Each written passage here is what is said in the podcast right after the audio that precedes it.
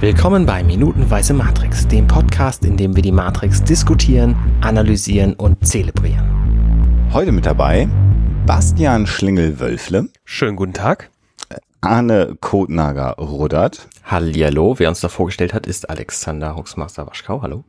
Und auch heute wieder ein Fest bei uns in der Sendung. Tommy Krapper ist zu Gast. Hallo Tommy. Hallo. Genau. Und du bist über Nacht genesen. Wer jetzt auf deine Nase hört, der weiß. Ja. mein Gott. Also ich weiß, es werden ja, also Twitter ist ja voll von Witzen über die Männergrippe, aber meine Fresse, ey. Wir haben uns ein bisschen Sorgen um dich gemacht. Ich habe ich hab mir auch ein bisschen Sorgen gemacht. Meine Frau hat sich auch Sorgen gemacht, denn ich saß dann so gemütlich und bekam einen Schüttelfrost, der so extrem war, dass ich lachen musste. ich habe dann irgendwann zu meiner Frau gesagt, ich begreife es als Entertainment weil es so oh unglaublich war und ich musste dann wirklich lachen, weil du, kack, kack, kack, kack, kack, du sagst wirklich so, wie so alte 60er Jahre, die die Hallervorden-Witze über arme Leute, die stottern. Weißt du, die, hm. äh, äh, dieses, dieser, dieser schlechte äh, Dings da mit dem, mit den Hühnern, die, die irgendwie rein oder raus sollen in den Stall und dann äh, irgendwie, ihr müsst doch alle da, da, da, da, da rein oder irgendwie sowas. Also solche Sachen kommen einem da in den Kopf, weil du nicht mehr, also ich konnte nicht mehr normal sprechen, schlechter als sonst.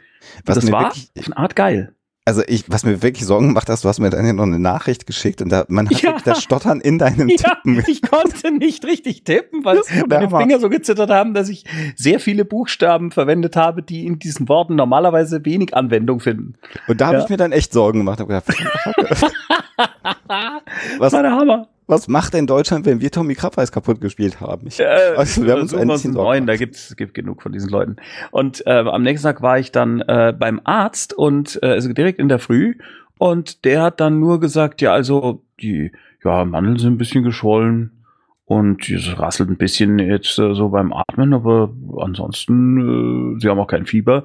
Und ich habe mir gedacht, ich hatte wirklich eine Nacht, wo sich äh, die Menschen, die um mich sind, echt Sorgen gemacht haben. Also eben nicht diese Männergrippen-Geschichte, sondern wirklich schweißgebadet. Das gesamte Bett musste ausgekippt werden. Mhm. Es war unfassbar. Und der Arzt sagt, nö, so, eigentlich alles in Ordnung. Und da ging es auch dann schlagartig besser, weil er hatte bestimmt recht. Das ist ja schon mal gut. Ja. ja, ja, ja. Insofern. Genug davon. Genau, jetzt ist ja wieder alles gut und wir können ähm, in die 108. Folge der Matrix äh, äh, reinschauen und haben jetzt ja gerade den Tod äh, in Anführungsstrichen eines Agenten gesehen, weil Trinity aus nächster Nähe ihn besiegt hat. Und Neo ist an zwei Stellen getroffen. Jetzt weiß ich gar nicht mehr, ob wir das gestern schon besprochen haben. Mir war die, ähm, ja. haben wir, ne, besprochen, ja. die Anatomie, wo ja, er getroffen wird, dass ich das mhm. nicht gerallt habe. Aber jetzt habe ich es ja inzwischen gerallt. Ist ja schön, dass wir uns Zeit nehmen, jetzt den Film äh, zu schauen. Und nach dem Kung-Fu-Ding, was wir ja schon erlebt haben, kommt jetzt natürlich die, ah, nee, stimmt gar nicht. Im, hier in dieser äh, deutschen Synchronfassung, die ihr mir geschickt habt, da spricht die Trinity so richtig synchron. Wie hast du das gemacht? Äh, das passiert mir immer an Weihnachten. Verdammte Scheiße, Mann. Was ist hier eigentlich los? Ja, so diesen komischen, etwas zu viel Druck. Ich meine, die stehen vier Zentimeter entfernt voneinander und sie sagt, wie hast du das gemacht? Aber naja. So stimmt. Ich bewegt wie sie. Ja, ja, ja, ja, bewegt wie sie. Das ist ein bisschen zu laut. Es ist sehr schön hier in diesem Zimmer, aber etwas warm. Was, ist hier los? Ja, so ein bisschen zu viel, zu viel einfach. Wo du das ansprichst, äh, Tommy, weil du bist hm? jetzt so die Allzweckwaffe aus dem, aus dem Filmbusiness, die wir haben. Hast du synchron ja. gemacht? Mit Sicherheit, oder? Ähm, äh, jein. Also ich habe, ich habe ein paar kleine Sachen gemacht, einfach wenn dann gerade mal niemand da war oder so, aber jetzt nie wirklich, dass ich in einem Film die Rolle einer anderen Person übernommen hätte äh, und die dann konsequent durchgezogen hätte. Das habe ich nicht gemacht. Aber ich habe einige Sachen äh, immer mal wieder so accidentally äh, synchronisiert. Wir haben auch mal ein Demo gemacht, um diesen seltsamen französischen Film Die Daltons gegen Lucky Luke mhm. zu synchronisieren und diverse andere Sachen. Und natürlich alles, was mit Humor-Synchronisation zusammenhängt, habe ich natürlich ohne Ende gemacht. Mhm. Und da, dabei kam natürlich immer wieder auf, wie unfassbar gut das Klischee Synchrondeutsch doch zu parodieren ist. Es ist unfassbar. Mhm. Ja, weil das wäre ja meine Frage gewesen. Also, äh, wie entsteht das? Entsteht das, weil es am Ende eine Fließbandproduktion ist, die schnell fertig sein muss? Also, man muss sagen, dass also alle Sprecher, die so mit uns jetzt arbeiten, auch für die Hörspiele, sind ja sehr viele professionelle Synchronsprecher, die sagen alle, es ist unfassbar viel hektischer geworden. Man hat keine Zeit mehr, man kann sich kaum mehr wirklich konzentrieren oder in irgendwas reinleben. Man macht keine Ensembleaufnahmen mehr mhm. bei Synchron. Es ist, also der, der Spaß hat ein ganz großes Loch. Äh, und eine andere Sache ist aber auch, dass man viel genauer geworden ist mittlerweile, was Lippensynchronität angeht. Also wenn du dir Rainer Brandt und Koso anguckst, äh, wo sich der Bud Spencer wegdreht und halt äh, offensichtlich nichts sagt und gleichzeitig hörst du halt jemanden, der irgendwie sagt, das ist ja wie ein Biss aus der, aus der Flachskiepe oder äh, keine Ahnung was, ja. Mhm. Denkst du, äh, was, ja, na, Hobikowski hat der Bumse macht. Und du siehst, der hat halt nichts gesagt. Das gäbe es heute einfach nicht mehr, weil das, man macht das einfach so nicht mehr. Ja. Und äh, wir sind alle genauer geworden beim Gucken, was Synchron angeht. Äh, gleichzeitig ist das äh, ist die, die Zeit teurer geworden. Darum kann man sich nicht mehr so wirklich darum kümmern. Es gibt wenige, die sich wirklich immer noch extrem reinfuchsen, wie zum Beispiel Disney oder so, die zwar auch den Zeitdruck haben, aber wo man schon merkt, dass da eine Menge Arbeit reinfließt. Jetzt mal ungeachtet davon, wo, wie gut man das Casting jetzt findet, wer da wen spricht aber die geben sich da so sehr viel Mühe. Ich glaube, dass das so ein bisschen auch Uncanny Valley ist äh, auf akustischer Ebene, weil du siehst halt, mhm. ne, früher bei Bud Spencer, da hast du halt gesehen, okay, das stimmt einfach nicht so, dann nehme ich das ja. jetzt hin. Und inzwischen ist es aber, wie du sagst, viel genauer geworden und es mhm. passt aber halt nicht genau. Und deswegen stören sich da aktuell viel mehr Leute dran und gucken das dann lieber in Originalsprache als, äh, als früher. Mhm. Also was mich persönlich daran stört, ist, ich möchte egal wie gut ein Synchronsprecher ist, und es gibt wirklich tolle Synchronsprecher, ich möchte bitte die Originalperformance des Schauspielers sehen. Mhm. Ich möchte nicht die mhm. Version eines Übersetzers, der dann von einem Dialogmann äh, überarbeitet wurde auf Lippensynchronität eines Regisseurs und des Sprechers sehen von dem, was der mal gesagt hat, sondern ich will exakt genau das, was der Schauspieler da macht, sehen. Mhm. Und das kriege ich bei Synchron halt nicht. Und dann kommt noch hinzu, dass sich da so eine Kunstsprache ausgebildet hat. Weißt du, du guckst dir eine amerikanische Serie und der, du hörst sofort, der eine kommt aus New York, der kommt aus Texas, der ja. ist so, der ja. und so. Mhm. Ja. Und in Deutschland sprechen alle die gleiche Art von Hochdeutsch. Es ist seltsam, aber plötzlich sind wir alle gleich. Ja, warum? Oder, oder ganz, ganz schlimm finde ich das bei Big Bang Theory, ähm, dass da dieser, dieser indische Einschlag von Rush hm. im Deutschen einfach komplett verballhorn wird. Also der ist dann der, der, der super Inder und ganz, und ganz, ganz schlimm stereotypisiert, was er im mhm. Amerikanischen auch ist, aber das wirkt im Amerikanischen anders. Im Deutschen ist es albern indisch.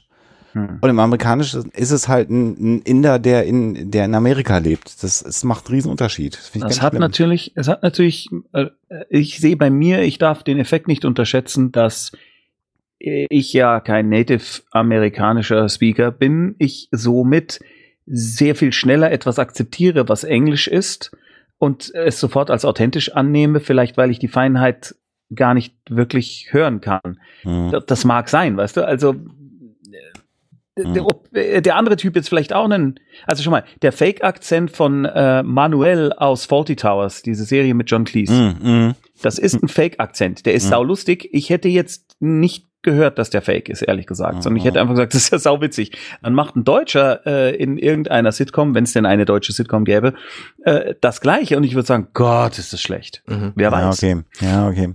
Wer weiß. Das Witzige bei indischem Akzent ist ja, dass der tatsächlich so ist. Also wenn du mal so einen Inder erlebst, der einfach wenig Wert drauf gelegt hat, seinen Akzent loszuwerden, so dann reden die mhm. tatsächlich mhm. so. Das ist einfach eigenartig. Und das ja, natürlich auf Deutsch noch viel eigenartiger, weil wir einfach als nativ Deutsche wissen, wie eine deutsche Sprache klingen sollte. Genau, das ist der Punkt. Das mein, ich glaube, das ist dieser Effekt. Aber ja, ich genau. hatte mal diesen Taxifahrer in New York diesen mit dem Turban und mit diesem Taxi, wo so ganz viel Gebämsel war. Und ich bin im JFK eingestiegen und ich wollte zum Times Square und das Hotel hieß Times Square Hotel. Nee, Paramount Hotel am Times Square, Entschuldigung. Also Times Square, den kann man ja kennen als Taxifahrer. Und der sagte wirklich, jetzt kann ich es auch nur verbalhören, where do you wanna go? ich sagte, uh, Times Square. Ah, Times Square, good. Und dann fuhr er eine halbe Stunde irgendwo hin. Ich habe da jetzt nicht drauf geachtet.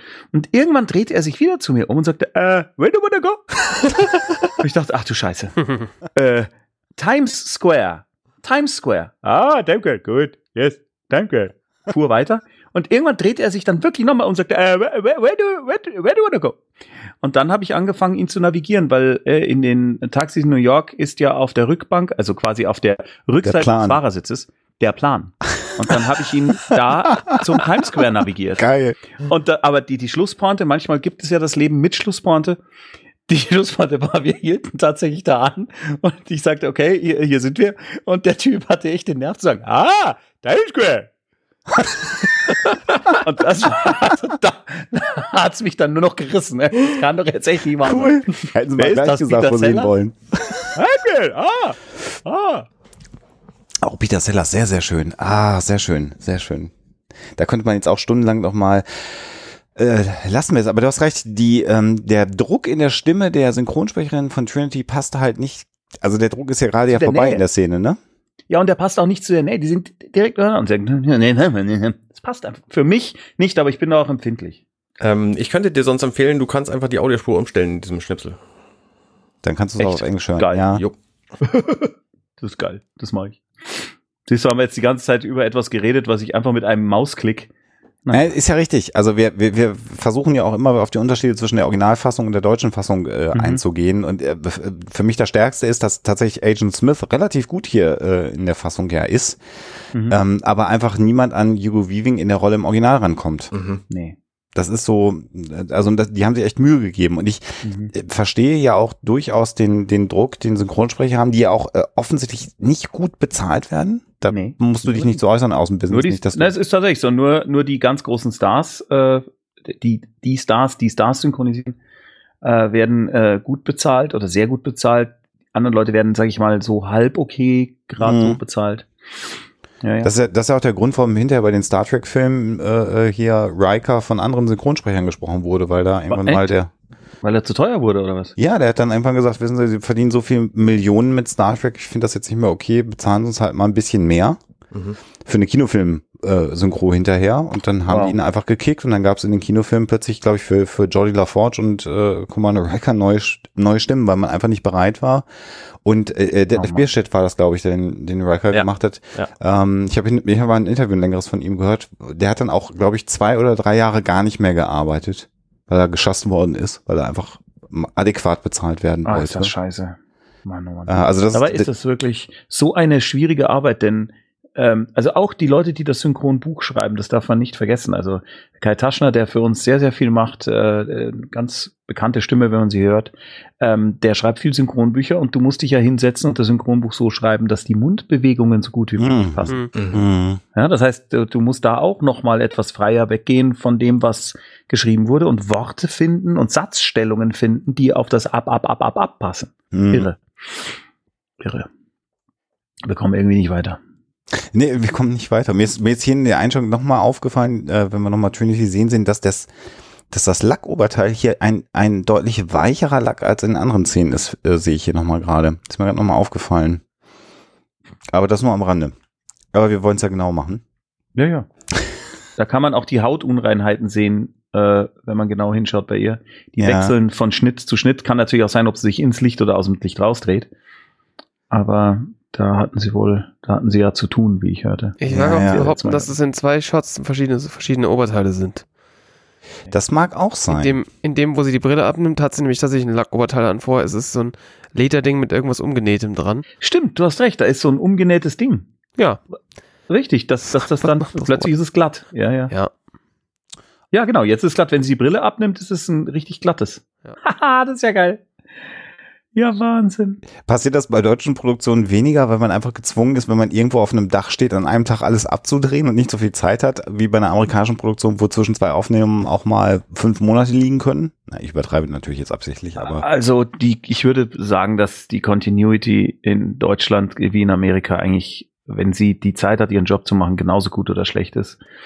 Ähm, da nehmen sich die Länder untereinander nicht wirklich viel. okay. Vor allem meine äh, geliebte Ehefrau Sophia ist äh, wirklich eine sehr, sehr gute Continuity und die muss wirklich sich konzentrieren, nicht die ganzen Fehler in den amerikanischen Serien zu sehen. Das Mhm. glaube ich. Das ist manchmal ein bisschen anstrengend, wenn sie dann plötzlich lacht und ich sag, wa- was war, war wieder irgendwas? Und sagt sie, ja, der Typ da, der Statist hat gerade gewartet, bis er loslaufen kann. ich, was? Ich habe auf den Dialog gehört, ich war gerade völlig in der Szene und sie sagt, ja, ich auch, aber da hinten der Typ.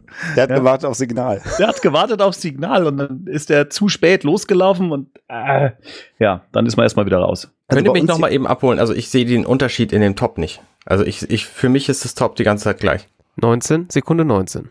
Sekunde guckst, 19. Guckst du mal ganz genau dieses Top an. Ja. So, jetzt spulst du mal vor bis Sekunde 22. Alles klar, hast gewonnen. Ja, ja, stimmt. Nicht schlecht. Ja, krass. Also wir, äh, vielleicht kann man das nochmal ganz kurz sagen, bei, äh, bei uns gegenüber hier in Hamburg hat tatsächlich mal ähm, äh, Arne Feldhusen mit Bjarne Mädel eine Folge vom äh, Tatortreiniger gedreht. Mhm. Und man hat ja den Eindruck, dass Tatortreiniger mal eben in der Videokamera relativ entspannt gedreht wird. Mhm. Hm. Also, wenn man, also es wirkt halt nicht wie eine große Produktion, finde ich, was ja auch Absicht ist, dass es nicht so wirkt, sondern es soll ja so sehr authentisch wirken. Und dann äh, haben die die Szene gedreht, wie er sein, sein Reinigungsköfferchen aus seinem Wagen rausnimmt. Das sah man auch, weil es ein Außendreh war. Und das hat er drei oder viermal gemacht und da ist immer was umgefallen in diesem, in diesem Pickup, den er hat, in diesem kleinen. Und irgendwann stand ich Kaffee trinken mir auf dem Balkon, habe mir das angeguckt, weil man sich dann entschieden hat, dass man das umpacken muss. Weil das halt kacke aussieht, wenn was umfällt, wenn, wenn, wenn der Tatortreiniger ein Köfferchen aus seinem Auto rausnimmt. Was aber zur Konsequenz hatte, dass dann die Continuity-Dame mit einem Zettel kam und dann wirklich genau aufgemalt hat, wie man jetzt diese Köfferchen rearrangiert hat, weil im Zweifelsfall sieht man irgendwann später nochmal den Wagen mhm. und dann muss das halt auch wieder genauso so so passen. Das war so faszinierend. Das ist eine Szene, wenn man die Folge sich hinterher angeguckt hat, die kam irgendwie ein Jahr später im Fernsehen oder so, knapp das ist, weiß ich nicht, anderthalb Sekunden. Und wenn man dann guckt, was das für ein Aufwand ist, einfach damit das, damit das passt, das hat mich mhm. einfach zutiefst beeindruckt, weil ich natürlich noch nie aktiv bei einer, bei einer Film- oder, oder Fernsehproduktion äh, zugucken konnte. Das fand ich völlig faszinierend und insofern, wer das macht, echt Res Respekt. Ja, ganz groß, großen Respekt. Das ist, es ist auch so, dass am Set eigentlich jeder so ein bisschen, also außer mir, weil ich das alles nicht merke, äh, äh auf Continuity Acht gibt. Einfach mhm. weil das so ein gigantisches, monströses Ding ist. Und ähm, also gerade wenn du halt jetzt sowas hast wie eben unser lustiger Mara-Film, wo die ganze Zeit eine Person kontinuierlich über zwei Tage ihres Lebens erzählt wird, da darf einfach nichts falsch sein und jeder scheiß Rußfleck und alles muss passen. Das führt natürlich dann auch zu schönen Momenten, wie zum Beispiel Siegfried der Drachentöter, der ja äh, lila mit lila Drachenblut übergossen wird mhm. und der halt dann vier Tage lang wie die lebende lila Pause da in dem Set rumliegen muss, weil er bewusstlos ist. Und er kommt jeden Tag in der Früh, wird dann lila angemalt und muss sich dann einen Tag lang dahinlegen. Das ist sehr, sehr lustig. ja. Ja. Und ist wahrscheinlich dann noch nicht mal in allen Szenen drin, die dann in den vier Tagen gedreht wurden, ne? Na, Oder? natürlich nicht, aber es ja. könnte ja sein, wenn die Kamera ja. weiter zurückfährt, wäre er da. Aber der hat da geschlafen, der war entspannt. Der Liefers und ich sind dann immer dabei gewesen. Wir wollten immer, wenn er wieder angemalt wird, wollten wir immer dabei sein, einfach weil wir, weil wir so eifersüchtig waren auf äh, seine Durchtrainiertheit. ich dachte, das ist die Farbe ist. Wo, wo, du, nee, nee. wo du gerade Herrn Liefers ansprichst in, in Mao der Feuerengel, wer hatte die Idee für den Bart? Kam, kam das von dir oder kam das, das steht im ihm? Buch, das steht ah. im Buch, äh, dass der einen Bart hat und der Originalprofessor Simek hat einen Bart und äh, das, ich wollte auch nicht, dass es zu Indiana Jonesig wirkt äh, und dann haben wir eben diesen Bart äh, da dran geschustert. Die Szene mit Bart und Hut, da habe ich gedacht, das sieht fast aus wie Tommy selber. Das war tatsächlich Zufall wirklich echt ohne Scheiß Zufall. Der Liefers hat mit der Kostümfrau zusammen sich so Sachen ausgesucht, basierend auf der Beschreibung im Buch. Und als er dann da stand, äh, wirkte es ein wenig Tommy-esk tatsächlich, ja. Gut, dann ist dir das auch aufgefallen. Entschuldigt, dass ich da jetzt über, ich habe es schon wieder geschafft, auf meinen Scheißfilm zu kommen. Ich, ich glaube, das könnte sein, dass da spätestens jetzt die Leute sagen, oh man kann ja nicht mehr aufhören damit. Aber naja. Der war auch sehr schön. Ist halt das, was ich gemacht habe. Dankeschön. Äh, äh Gibt es da noch mehr Filme? Ich meine, eigentlich sind ja drei Bücher, oder? Oder also ich habe die Bücher nicht gelesen, muss ich jetzt gestehen. Ist, ist die Geschichte ah, des Films ein, ein, Konglomerat von den drei Büchern? Nein, oder? es ist äh, Buch eins. Aber nachdem der Verleih sich entschlossen hatte, niemand zu sagen, dass der Film im Kino kommt, war die Wahrscheinlichkeit für Band zwei und drei als Filmversion dann doch eher gering. Und das kannst du einfach auch mit guten Fernsehquoten, kannst du so ein Budget nicht mehr raustauchen. Und da gibt es jetzt äh, diverse Bestrebungen hinter den Kulissen, das vielleicht als Fernsehserie oder für einen Streamingdienst zu machen. Aber das hängt von den Verkaufszahlen von Band 4 ab, an dem ich gerade schreibe. Ah, geht also genau. noch weiter. Schauen wir mal. Jetzt zurück zur Matrix. Ich es tut mir so leid. Na, ist ja alles da. gut, denn dafür ja. ist dieses, dieses Format ja da. Wir sind übrigens, äh, ähm, äh, wir, wir machen auch Inklusion übrigens, haben wir gelernt. In Was? den letzten Wochen und Monaten. Ja. Weil es, äh, du hast ja bei Mara und der Feuerbringer, um mal einen Film nochmal zu erwähnen, einen anderen Film als Matrix hier. da gibt es ja auch, äh, da gibt es ja durchaus auch so eine, eine narrative Spur für Menschen mit Sehbehinderung. Ja, klar. Mhm. Und uns hat irgendwann mal vor einiger Zeit jemand auf die Idee gebracht, dass das hier die, das maximale Format für sehbehinderte Menschen ist, die Matrix gucken wollen. Ja, genau. Es macht den Film aber auch gleichzeitig ein bisschen kaputt vielleicht. Ja, komplett und total. Aber, ja, aber es stimmt, ja. aber hier kann nichts mehr gehen. Also ich meine, in welchem, äh, in welchem Narrativformat äh, ähm, hast du umgenähte Oberteile drin? Das machen stimmt. wir. Das stimmt. Und, aber ich meine, es ist ja generell bei Podcasts äh, ein, ein Segen für Menschen, die nicht sehen können. Das ist ja der Oberknaller. Das stimmt. Das ist einfach großartig. Das stimmt. Was uns zurück zu Trinity bringt, die nimmt ihm jetzt gerade ihre Sonnenbrille ab.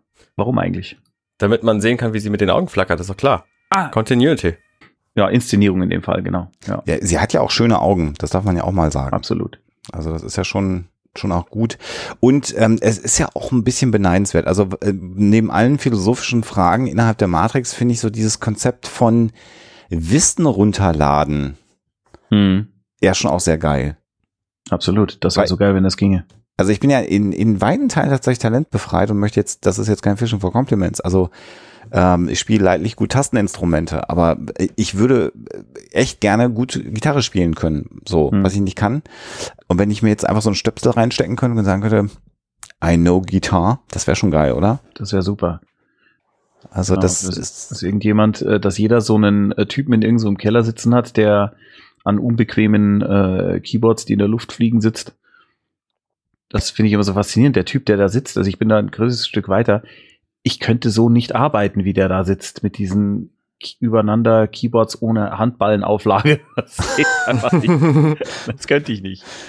Das also du brauchst mehr Ergonomie an deinem Arbeitsplatz. Ja, oder? vor allem, wenn du so in Action bist und das so eine Hektik ist und du der offensichtlich tagelang da sitzt und vor dich hinschwitzt und dann immer den Arm so ausstrecken musst. Also zwei Stunden, dann wäre ich lahm. Hm. Also ich glaube, wir überspringen gerade ganz schön was. Also für unsere Audiodeskription. Entschuldigung, für ähm, uns mal wieder Audiodiskriminierung. Ähm, genau. Ähm, also Trinity hilft halt Neo hoch und sagt hier, du hast dich bewegt wie sie, wie hast du es gemacht? Und Neo sagt, ich habe keine Ahnung. Dann sehen sie so einen Hubschrauber und Neo fragt, kannst du das Viech fliegen? Und sie sagt, Moment, warte mal. Dann ruft sie Tank an, der ja auf der Nebukadnezar an diesen Monitoren in seinem Keller sitzt. Ja. und sagt, äh, ja, warte mal. Und äh, dann sagt sie ihm, ja, lad doch mal dieses, äh, dieses Handbuch einfach runter. Ja. Und dann lädt er dieses Handbuch aus dem offensichtlich immer noch vorhandenen Internet oder was auch immer da er hat. So. äh, nee, warte mal, er, er lädt es von Drive D. Also man sieht es auf seinem Monitor, er lädt es einfach von Drive D. Da ist auch übrigens auch so ein EMP-Knopf an der Seite, der ja offensichtlich überall ist, damit man den versehentlich drücken kann. Und dann sieht man halt Trinity auf der Nebukadnezar, wie sie mit den Augen flackert und dann einen schönen Schnitt, wie sie in der Matrix steht und mit den Augen flackert und dann macht sie die Augen auf und hat alles gelernt. Das ist ein, ein sehr, sehr schöner visueller Effekt, finde ich wieder mal so die Szene, wo man sich gewünscht hätte, das würde in echt genauso funktionieren. ja, ja, genau, ja. Wobei ich froh bin, ich sehr froh bin, dass äh, die Grafiken unserer Computermonitore einen ganz großen Sprung nach vorne gemacht haben seitdem. Ja, wir haben uns ja in, in, in, vorangegangenen Minuten schon sehr, sehr ausführlich über die, über die GUI auf der Nebukadnezar ausgelassen. Mein Gott. Der Display-Knopf einfach immer noch fantastisch bei den Gehirnwellen.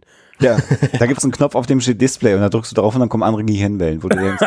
Die sein könnten, wenn es schlecht läuft. Ja. Also das ist wirklich ja. Und du siehst auch, dass hier, dass hier offensichtlich die Auflösung des Bildschirms instrumental war in der äh, in der Entscheidung für oder gegen das Design von Buttons, also 3 mhm. A, B, C, D, E, wenn die, äh, keine Ahnung, so wie jetzt mein Display so 4K hätten, dann wären die nicht so riesen bunt eckig, sondern ja, das ist echt großartig. Und auch das rechts, äh, da wo IMP steht und diese anderen Zahlen, äh, das mit diesem Marmoreffekt da drauf, das ist halt das ist schon aber sehr seine Zeit gewesen. Also wenn wir überlegen, so Marmoreffekte, Bevel and Emboss und solche Geschichten, das war halt ganz, ganz groß in den 90ern. Das Aha. war einfach, ja, ja. Das, also du hast ja keine Webseite gefunden. Ich erinnere mich, ich habe damals in der Webdesign-Bude gearbeitet.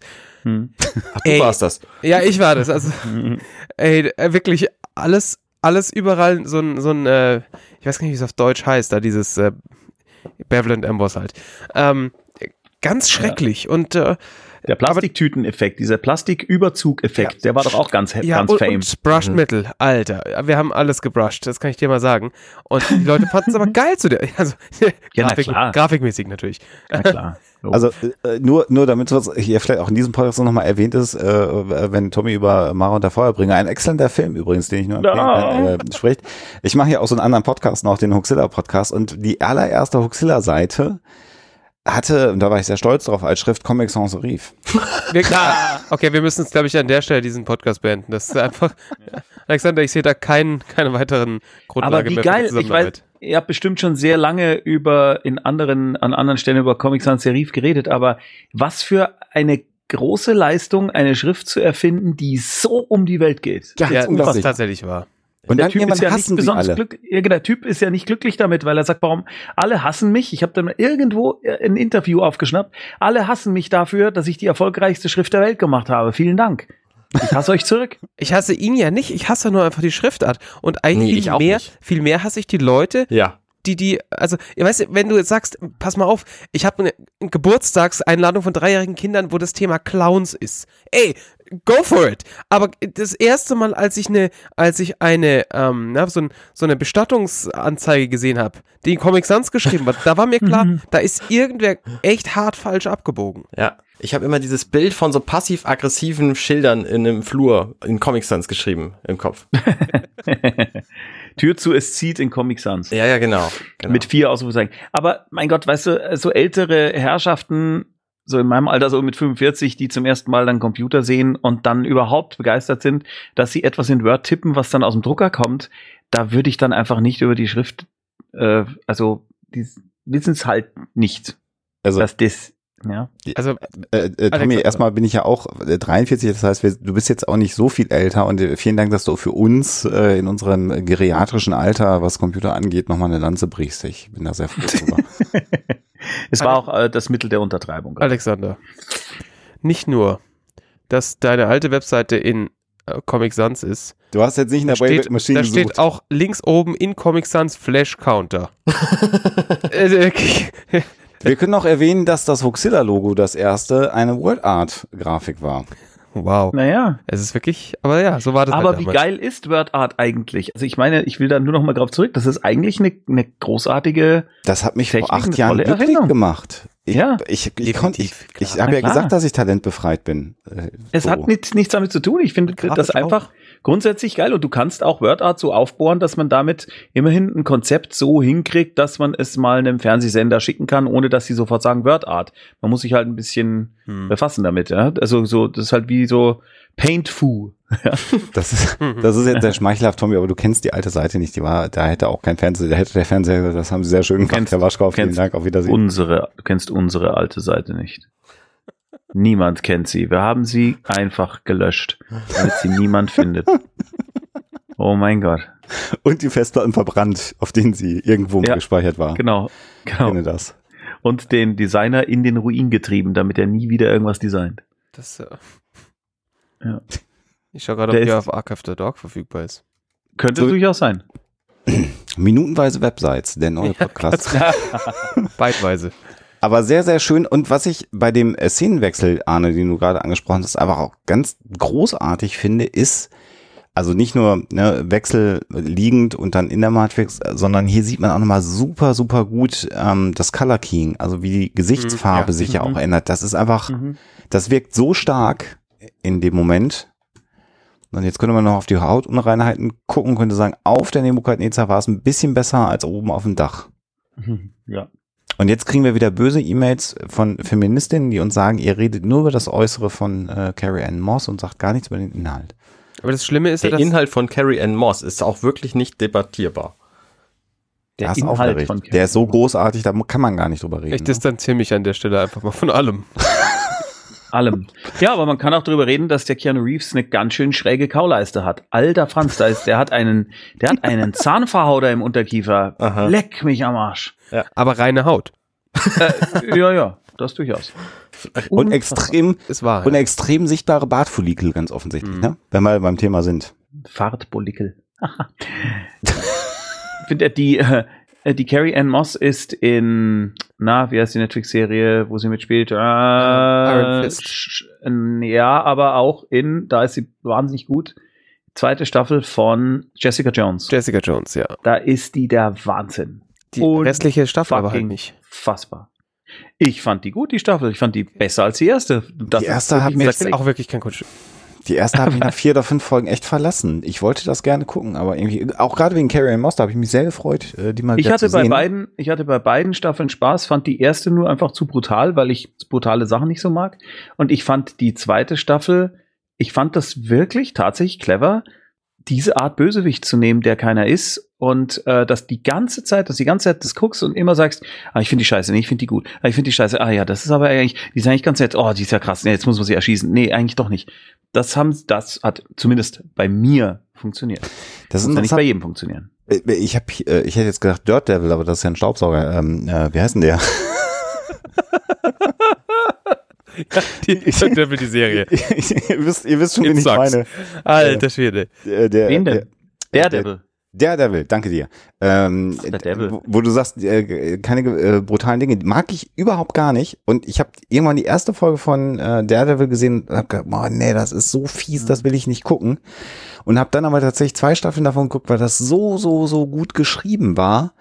Und ich habe die ganze Zeit gedacht, ah ja, ich verstehe, warum ihr jetzt auf Netflix das machen dürft mit der Gewalt, aber lasst sie doch einfach weg. Die Geschichte alleine ist so gut, Ja, ihr braucht Ja. gar nicht die Gewalt. Das, Genau. das, ah, das war immer eine Überwindung, weil das so gut geschrieben war, fand ich. Aber ah, Das ist wie bei, also bei Iron Fist hat die Gewalt zum Beispiel auch nicht geholfen. Das war, die fand ich wirklich. die war auch schlecht die war geschrieben. wirklich- die war zweite Staffel schlecht. fand ich sowas von beschissen geschrieben.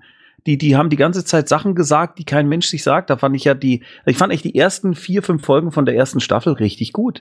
Als er noch so dieser, dieser Hippie-Typ war, der da einfach so dumm reinspaziert und sagt, Hallöchen, habe ich noch gedacht, ha, das ist ja mal ein neuer Ansatz und dann, oh Gott im Himmel. Ja, und Wobei der ist einfach, der Charakter ist einfach dumm. Also, Ja. die Figur ist, also, die, die ist nicht dumm geschrieben, sondern die ist einfach dumm, die Figur. Und das, das hat mich so oft so geärgert. Das hat mich zu sehr an Arrow erinnert. Die ganze Zeit. Ich habe gedacht, ich Dazu habe ich zu wenig Arrow gesehen. Ja, bei Arrow war, war weißt du, bei, bei Arrow konnte man so einen Schritt zurücknehmen und sagen, das ist komplett Banane, aber das Mhm. kann man sich irgendwie angucken, weil das, das irgendwie gut anzugucken war. Und das fand ich bei Iron Fist gar nicht. Gott, Das- wie ich- wir immer abdriften, das ist wirklich Ich schrecklich. finde ja diese, diese Familien äh, äh, akzeptableren äh, Dinger toll. Ich finde ja The Flash eine gute Serie. Ich finde, Super. ich finde auch Supergirl, also zumindest bis zur ist Stelle, ich habe, eine gute Serie. Gut geschrieben, clever, ein bisschen ham-fisted manchmal und ein bisschen cartoonig, aber naja, es ist ja auch ein ist halt Comic. Supergirl. Also Ja. ich meine, ne, also das Aber Jessica Jones hat mir persönlich gefallen. Ich könnte jetzt gar nicht genau sagen, warum, aber ich wollte die ganze Zeit wissen, wie es weitergeht. Aber es Ich ist spannend, wie es da Le Leuten unterschiedlich geht einfach. Ja. Einfach weil so viele Sachen für, für mein Empfinden anders gemacht wurden, als man sie gemeinhin macht. Das reicht bei mir manchmal schon. Okay, das das ja. ist bei mir schon so, so wichtig geworden einfach, weil ich kann keine Klischees mehr ertragen. Ich kann es nicht mehr sehen. Äh, Und das du, ja, magst du Star Trek? sehr. Hast du Okay. The Orville gesehen? Nein, leider nicht. Ah, Muss ich natürlich noch. Klar, Bitte, ich weiß. dringend, ja. Ja, ja, ich weiß das. Aber ich finde, gerade Star Trek, äh, ähm, also äh, Next Generation, wie sich die Staffel für Staffel und dann später immer innerhalb der Staffeln so oft neu erfunden haben und so kreativ waren, Mhm. unfassbar. Ich wusste nie, was als nächstes kommt. Mhm. Guck The Orville. Unbedingt. Ja, muss ich natürlich, ich weiß doch. Und nicht nur, weil es lustig ist, weil das ist gar Nein, nein. nicht so lustig. Das sagen ganz viele, es wäre eine tolle Star Trek-Serie. Ich finde schon, dass es lustig ist.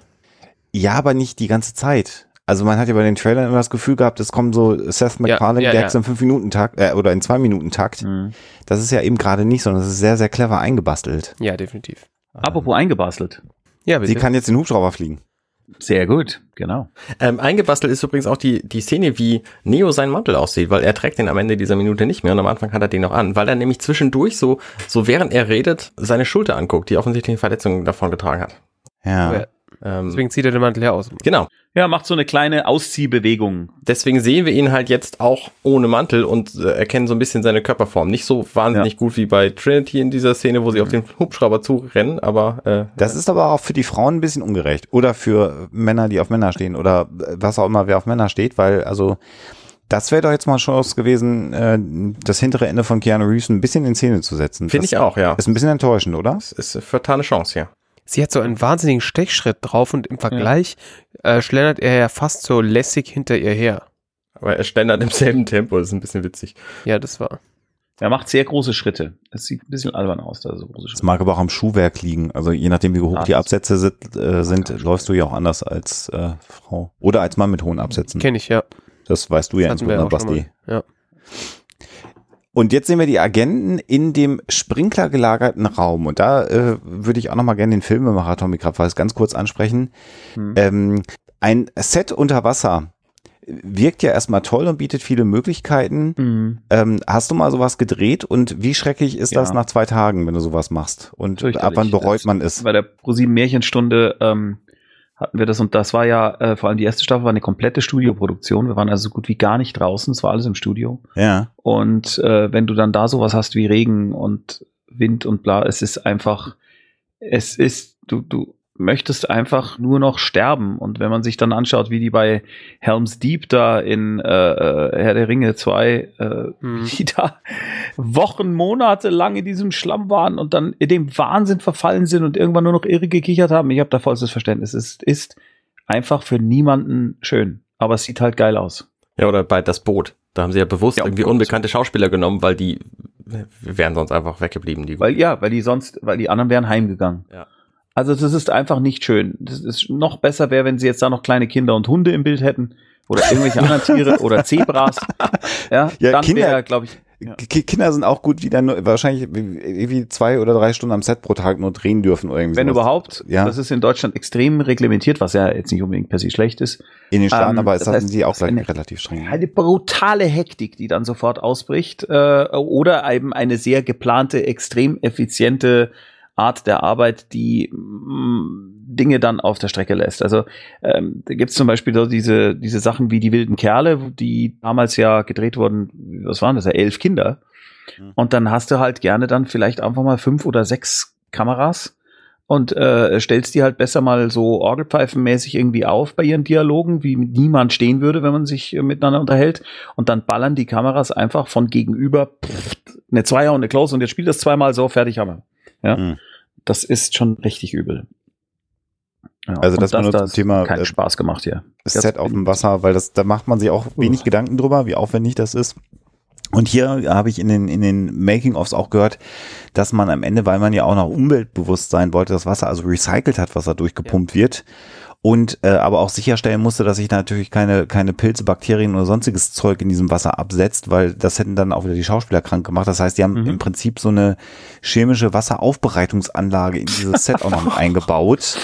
Ähm, also es ist halt völlig absurd. Und ich meine, die Sequenz ist ja relativ lang auch im Film. Man kann sich natürlich dann vorstellen, auch noch mit Special Effects Shots, die wir ja noch äh, sehen werden mhm. äh, äh, im Rest der Woche, wie aufwendig das dann auch von der Planung her ist. Und ähm, da immer wieder oder bin ich immer überrascht, wenn man sich dann Making aus und so anguckt und sich das auch noch vor Augen führt. Also nicht nur sieht's cool aus und ist super gemacht, aber der Aufwand, der betrieben wird, um das einfach mal zu inszenieren, äh, so fünf, sechs Minuten eines Films und zu sagen, ja, cool, wenn da jetzt Wasser rauskommt, weil macht ja Sinn, dass das nass ist, ist halt ein Irrsinn, tatsächlich. Ich gehe, jetzt ich habe mir das mal angeschaut, ich gehe im Moment davon aus, dass da eine Regenplate vorher noch, also dazu noch gedreht wurde.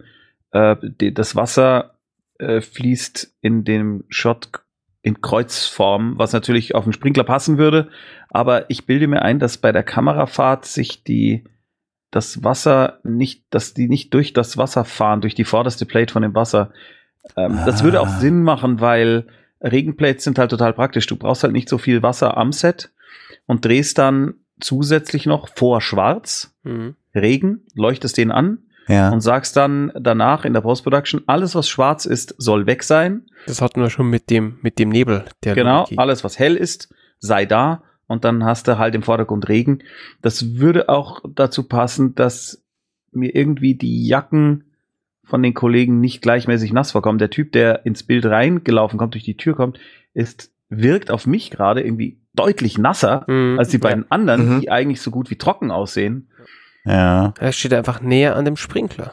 Kann sein. Ich, vielleicht ist das jetzt auch nur die übliche Klugscheißerei, weil ich ja was mit Fernsehen mache. Aber äh, ich hätte es auf jeden Fall, ich hätte auf jeden Fall Regenplates gedreht und ich hätte auf jeden Fall welche draufgepatscht, definitiv. Ja, du kriegst ja auch viel leichter einfach eine, eine viel größere Abdeckung Tiefe. von Regen hin. Ja, und eine Tiefe vor allem, weil du kannst den vorderen Regen ein bisschen unscharf machen und also das, ja. Ich gehe mal davon aus, selbst wenn sie keine reinkopiert haben, gedreht werden sie welche haben. Ja, aber es ist ja billig. Es ist ja billig, sowas zu Das tun. kostet ja nichts, weißt du. Ja, freilich. Ich finde auch interessant übrigens, dass diese Sprinkler offensichtlich nur im hinteren Bereich dieses Raumes sind, also nicht da, wo das Fenster ist, weil äh, Ja. da sieht man nämlich die Decke und da sind gar keine Sprinkler und da kommt auch kein Regen aus der Decke. Also ähm, die Ja, haben sich offensichtlich sehr, Richtung, ja. sehr elegant positioniert, diese Agenten und, und Morpheus, damit die nass werden und der Rest halt nicht.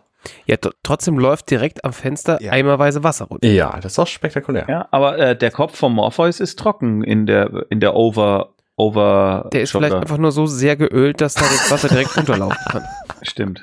Genau. Aber du hast recht. Da, da prallen ja auch dann die Kugeln alle ab dann gleich, ne? Quasi, ja. Mehr oder weniger. Das, das war eine der wenigen Szenen, wo ich im Kino gedacht habe, also nee, komm. Ja, wenn die jetzt dann das Ballern anfangen, oder darf ich da jetzt noch nicht drüber reden? Das, weil- das machen wir, ja, du kannst es schon andeuten, weil wir sehen ja natürlich jetzt hier diese äh, Minigun, die an diesem B212 Hubschrauber dran gebastelt ist. Die Ganz M134 Minigun, die tatsächlich von General Electric gebaut wird. oh, hallo. Ja. Ist das nicht eine, heißt das nicht eine Railgun, dieses Ding? Das heißt das ist eine eine Minigun? Ja, ist eine Minigun, genau. Ist eine Minigun. Eine Railgun ist was anderes, das ist eine Wenn magnetisch du das nächste Mal in. Hamburg be- bist, äh, Tommy, kommst vorbei, dann zeige ich dir eine Railgun, weil die sieht nochmal ganz einfach, das ist, Ah, hast du eine da, Das war jetzt einfach der, Bi- die, kommst du mal vorbei in Hamburg, dann zeig ich dir meine Railgun. Baby.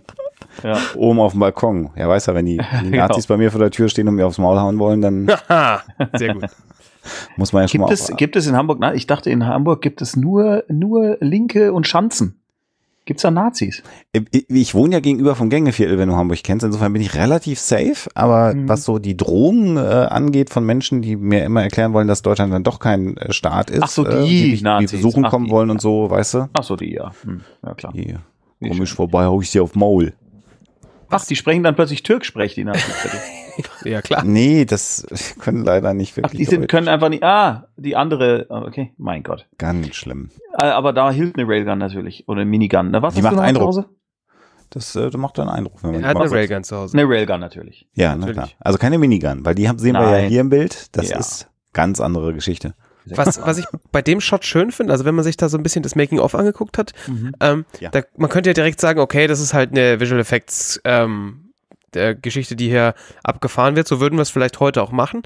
Aber ist tatsächlich, das ist ja im Hintergrund, da haben wir schon mal ganz am Anfang drüber geredet, der damals größte Backdrop der Welt, der gedruckt wurde, der einfach so absurd riesig war Mhm. Der da eingezogen wurde, damit man aus allen möglichen Ecken dieses Raumes filmen kann und trotzdem diese Stadt im Hintergrund hat und einen Riesenarm, der halt einen Helikopter dran hatte unten.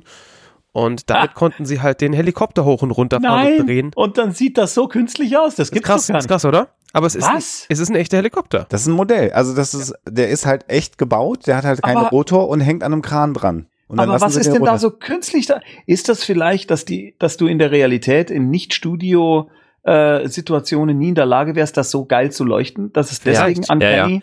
Du meinst, weil jetzt zum Beispiel hinten, hinten an dem Ausleger also das. Alles, ja. Ja, ja. Ich habe immer gedacht, es ist einfach aus. zu geil. Ich habe nirgendwo gesehen, wo da ein Effekt ist, aber ich habe mir immer gedacht, verdammt, da muss einer sein, weil das sieht doch wirklich künstlich aus. Ja. Du hast halt Also- das Licht, was, von dem, von dem Hubschrauber reflektiert, ist halt direkt zwischen Kulisse und diesem Backdrop ist halt die gesamte Beleuchtung und du hast halt keine Tiefenbeleuchtung. Das stört dich halt einfach, weil unser Gehirn, Meinst du, Mhm. das ist es? ach, das Gehirn ist so empfindlich, was Licht angeht. Das ist so schlimm. Also ich habe gerade eher den Eindruck, es ist die äh, das Autoszenenproblem, das äh, wie erkläre ich das? Äh, ah, genau. Äh, ihr kennt alle diese 50er Jahre James Bond äh, äh, Bilder, dass der im Auto sitzt und in der Windschutzscheibe schaue ich raus und ich sehe dann, dass da hinten die Landschaft vorbeischlackert und ich denke, also irgendwie sieht das doch sehr, sehr künstlich aus da. Mhm. Back Projection dann, ne? Genau. Genau. Ähm, das Problem ist meistens, dass wenn ich im Auto bin und im Auto etwas in der richtigen Helligkeit und meine Augen sich sozusagen auf das, was im Auto ist, gut einstellen, dann ist das, was draußen ist, eigentlich überstrahlt. Mhm. Mhm. Ja? Mhm. Wenn ich jetzt, das ist wie wenn du in einen dunklen Raum reinkommst, ja, und Ja, du ja. schaust aus einem dunklen Raum in einen hellen Raum, dann äh, stellen sich deine Augen auf den hellen Raum ein und der dunkle Raum ist schwarz. Und wenn du jetzt aber in den dunklen Raum in eine Ecke guckst und rechts von dir ist aber die Tür und die ist offen, da ist hell, dann ist das da draußen extrem hell. Und ähm, das hast du, wenn du eine Autoszene zum Beispiel heute machst und du willst nicht wirklich Auto fahren, dann nimmst du einen großen Flatscreen und stellst den einfach hinter oder neben das Auto und äh, machst da die Fahrszenen drauf. Und das sieht extrem gut aus, wenn du das Bild, was draußen ist, überstrahlen lässt. Dann sieht's total realistisch aus. Mhm. Wenn du es aber so machst, dass man es gut erkennt, sieht es sofort künstlich aus. Ah. Und mir scheint, das könnte das Problem hier sein, dass ich nämlich den Raum hier, der ja deutlich dunkler ist, total gut sehen kann und alle Kontraste und alles ist Ja, da. ja, ich stimmt. sehe aber dummerweise draußen die gleiche Art von Helligkeit. Und das passt einfach nicht zusammen. Das Hm. kann so nicht sein. Ja, Ja, ja. ja, ist plausibel. Und vielleicht ist es das. Das ist Aber- eine sehr plausible äh, Erklärung, die ich ab jetzt als meine verkaufen werde und jedem erzähle. ja, genau. genau. Ja, ja. ja, aber das stimmt. Das, das, ja. Das könnte sein, weil es ist einfach so nicht. Wenn ich da rausschaue, ist entweder alles zu hell und, und in dunkel oder andersrum, aber vielleicht ist es das auch nicht, aber das wirkt nicht echt und es ist unfassbar, dass es echt ist. Das ist schon ein bisschen geil. Vor allem, wenn du halt siehst, wie, wie, wie, wie viel Aufwand sie da reingesteckt Ja, haben. klar. Also dieses Au allein das Aufhängen dieses Backdrops war, hat einfach Tage gedauert. Mein Gott. Und das ist halt, und also gerade wenn du jetzt natürlich, wenn man so ein bisschen äh, erfährt, wie, wie das bei deiner Produktion lief, und wenn, wenn du dann sagst, ja, wir hängen jetzt einfach mal ein paar Tage, also klar haben natürlich nicht alle anderen gewartet, aber da ist halt eine Crew, die ein paar Tage lang so ein Backdrop aufhängt, weil der so, äh, das ist einfach schon ein bisschen unvorstellbar. Das ist wirklich unfassbar. Aber ich meine, der Shot funktioniert ja. Also es ist jetzt nur, Ja, weil ja. wir es hier minutenweise angucken, dass man überhaupt auf die dämliche Idee kommt, da was auszusetzen zu wollen. Das Ja, ist ja. ja Im, völlig. Im Kino hast du ja keine Pausentaste. Nee.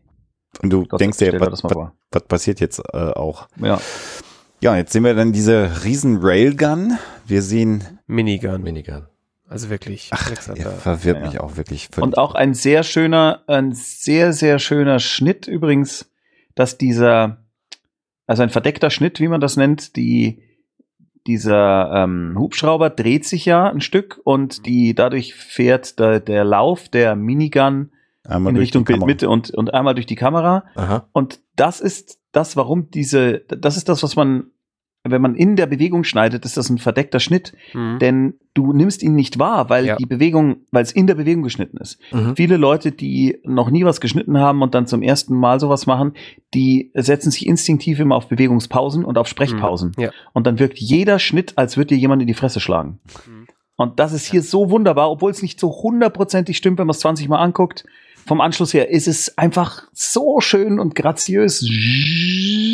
Perfekt ist das. Und wir haben Wahnsinn. direkt, direkt danach die, die Drehung in die andere ja. Richtung von, von Ja. Smith. Das ist schon gut. Also diese, diese, diese fluide, runde Bewegung, das ist schon echt richtig, richtig gut. Richtig geil. Und wie er sich dann reindreht. Wobei man natürlich sagen muss, das sind Dinge, die mutmaßlich auch im Schnitt sich dann plötzlich präsentieren, denn Ja. du drehst den Agent Smith ja fünf, sechs Mal, wie er sich rumdreht, oder zehn Mal vielleicht, oder die Wachowskis vielleicht auch 80 Mal. Und dann hast du halt, dann hat halt der Cutter eventuell die Möglichkeit, dass er sagt, Moment mal, dann nehmen wir da die Zufahrt, dann nehmen wir hier die Querfahrt und oh, guck mal, wie geil. Oder es ist halt alles schon so gestoryboardet und trotzdem 80 Mal gedreht. Mag sein, ja. Also die haben ja offensichtlich sehr ausgiebig gestoryboardet, damit sie das Mhm. Ding überhaupt verkauft gekriegt äh, bekommen haben. Ähm, aber ja, manche Dinge ergeben sich halt erst. Und wenn man, wenn man erstmal sieht, wenn Menschen Ahnung von Schnitt haben, da habe ich ja auch wieder Respekt vor, als talentfreier Mensch, wenn du einfach Sachen drehst und machst und dann schneidet das jemand, wie cool plötzlich was wirken kann, Hm. ähm, ist schon, äh, und das wird ja auch gerne vergessen. Schauspieler wird jetzt wichtig, der Regisseur wird gelobt und was weiß ich nicht alles, aber eben auch der Mensch, der tausende von kleinen Schnipseln kriegt, mach mal einen Film draus. Ja, frag mich mal. Ist bei Audio nicht anders. Interessant, interessant ist bei dem Schnitt auf den Smith, dass man normalerweise, also eigentlich äh, ist ja klar, der, der Neo ist natürlich untersichtig, weil er ja dominiert gerade in dem Ja, Shot, ja, stimmt. deswegen ist er untersichtig. Aber interessanterweise ist Agent Smith auch untersichtig und das Ja. hätte man, normalerweise hätte man da, also so, so ganz klassisch bei The Book, wäre man in dem Shot von Agent Smith ein bisschen hochgefahren, um über seine Nasenspitze zu kommen, damit man so das Gefühl hat, jetzt wird er ganz subtil ein bisschen kleiner. Ja, Aber das haben sie nicht gemacht. Und das finde ich echt geil, weil dadurch, er bleibt präsent und er bleibt wichtig und er bleibt auch stark, aber äh, er, er hat diesen What the fuck-Moment. Das ist, Mhm. Ungewöhnlich, ein bisschen anders, aber sehr, sehr geil, da in der Untersicht zu bleiben. Also er dominiert den Shot trotzdem, ist aber gerade der Gearschte. Und ich finde dieses Zähnefletschen No, Ja. was er sagt, das ist auch so, ach, das ist so wenig, aber die Mimik so zu beherrschen, dass das so auf den, auf den Punkt dann auch kommt. Das ist einfach, Mhm. ich bin ja so ein bisschen verliebt in Hugo Weaving. Ja. Das ist schon, der ist schon auch echt richtig toll. Ja, schade, dass er danach nicht mehr zu sehen ist, weil in der Szene nämlich, wo Neo jetzt anfängt Ja. zu schießen, ähm, Mhm. und dann diese, dieses, diese Wasserstrahlen, also die Patronen quasi in dieses Wasser auf dem Fußboden fliegen und halt nicht mehr da, so ne? auf, auf Morpheus zu, was ich schon mal Mhm. ziemlich gewagt finde, so aus, aus Neos Sicht. Ähm, und dann sind da drei Typen, die ihre Waffen ziehen. Das sind auf gar keinen Fall unsere drei Agenten, die wir bis eben gerade gesehen Das haben. sind äh, Günni, äh, Richard und äh, Karl. ja. Die sind ähnlich geil wie das Stunt-Double von Cypher, das halt einfach einen Schnurrbart hat und das muss schon mal reichen. Das ist schon echt geil. Das- also ja, das mal ist die das Stunt-Double Frisur. von, von Stefan, Michael Knight. Stefan, Chris und Beate sind das. Ah, okay, du hast recht. Äh, wir müssen da auch korrekt äh, gendern in dem Fall. Ja. Ja, aber das ist tatsächlich, da sieht man dann wieder, ähm, wie gut es ist, dass man sich so einen Film tatsächlich nicht minutenweise und schon Mhm, gar nicht mhm. frameweise anguckt, wie es wir hier machen, weil dann ist halt wirklich alles kaputt. Aber ja.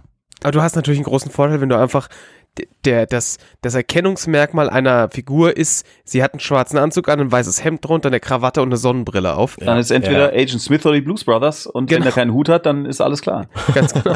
Und dann ist natürlich auch das deutlich einfacher, das mal zu, zu maskieren, dass das nur Stuntmen sind. Und- Ah, hier, hier, hier fällt mir gerade, ah, da fällt mir gerade noch was Interessantes ein. Äh, Entschuldigung, sonst vergesse ich's.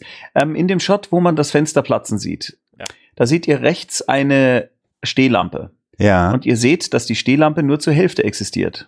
das stimmt. Die existiert deswegen nur zur Hälfte, weil, wenn wir mal zurückgehen, ich, also ich hoffe, das stimmt jetzt auch, aber ich kenne diesen Trick, deswegen kann ich jetzt nur hoffen, dass es auch stimmt.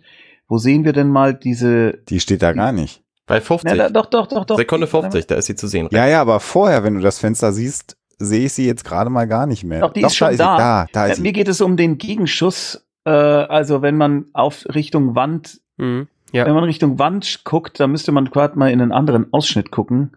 Moment, ganz kurz. Nee, kannst du Hubschrauber ja nicht zu fliegen? sehen. Doch vorher habe ich doch die Agenten, habe ich die Agenten Ja, vorher bei, Minute, gesehen bei Sekunde Fall? 50 sch- kann man sie rechts äh, neben, neben Smith sehen. Da sieht man sie so ein bisschen, Ah. wo man, Verdammt. Ähm, ich möchte darauf hinaus, dass man Selbstleuchter sehr gerne äh, auf diese Art platziert, weil man möchte gerne, dass sie nach vorne ins Bild bitte nicht so viel leuchten, aber hoffentlich die Wand oder gegebenenfalls Personen schön machen. Und darum Mhm. hat man diesen Lampenschirm durchgeschnitten, damit er hinten die Wand entsprechend mit äh, wie auch immer beleuchtet und vorne aber nur punktuell als Lampe erkennbar ist, weil da eben nur diese kleinen Löchlein drin sind. Das ist ja Darum wild. ist die Lampe halbiert. Und Ach, das äh, ist, das macht man auch bei sogenannten Selbstleuchtern in der Szene im Restaurant oder so. Da ist dann der Kamera zugewandt, ein Lampenschirm. Wenn du dich aber äh, hinter die Schauspieler stellen würdest, würdest du sehen, dass um die Schauspieler zu beleuchten, der Lampenschirm nur halb ist, damit die Schauspieler eben Licht bekommen und nicht nur ihre Hände hell sind. Jetzt müssen wir noch ein bisschen abweichen, damit unsere Zuhörer das verstehen, die ja nicht äh, regelmäßig äh, drehen. Selbstleuchter sind dann also Sachen, die im Bild sind und auch im Bild Licht machen. Richtig. Im Gegensatz Ah, zu den Sachen, die genau. außerhalb des Bildes irgendwo sich befinden und auch und, Licht und machen. einfach einen Scheinwerfer. Genau. Genau. Ihr seht es, ich, ich habe Gott sei Dank recht gehabt, um Gottes Willen Ja, habe ich ich hab's Glück. auch gerade gefunden. Äh, und zwar da äh, in dem Ausschnitt äh, Fahrstuhlflug mit Feuer.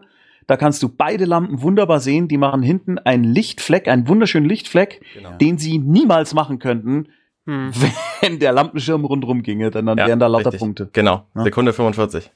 Ach, Gott sei Dank. Puh. Ja. Und wenn wir schon bei, bei Agenten sind, die gar nicht äh, Agent Smith und Hugo Weaving sind, es, man könnte auch vermuten, eventuell ist das Stand-in von Morpheus auch auf dem Stuhl, aber das Gesicht sieht man auch nicht. Da muss jetzt auch nicht zwingend Lawrence Fishburne auf dem Stuhl Na, gesessen haben. nicht.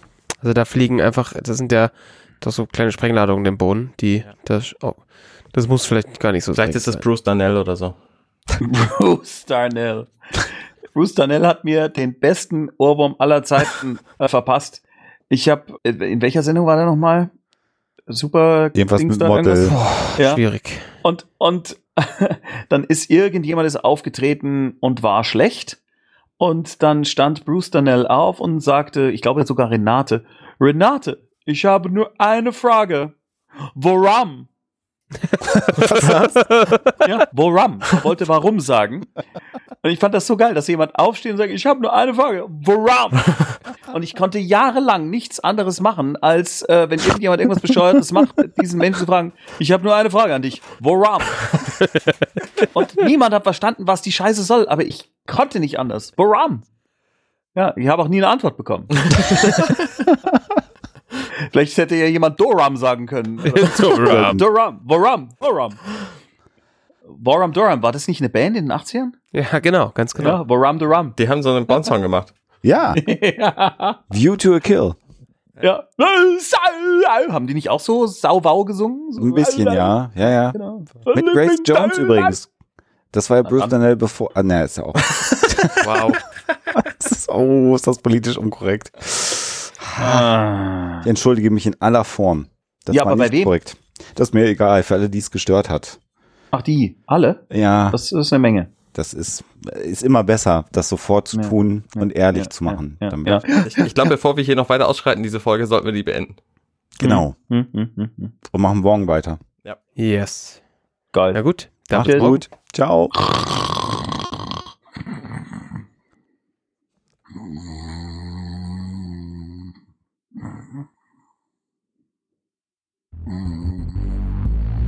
Hey, ich bin Arne und das war Minutenweise Matrix. Wenn euch dieser Podcast gefällt, dann unterstützt mich doch ein wenig. Ich schneide, produziere und hoste diesen und weitere Podcasts wie auch andere Projekte im Netz. Informationen, wie ihr mich unterstützen könnt, findet ihr auf compendion.net.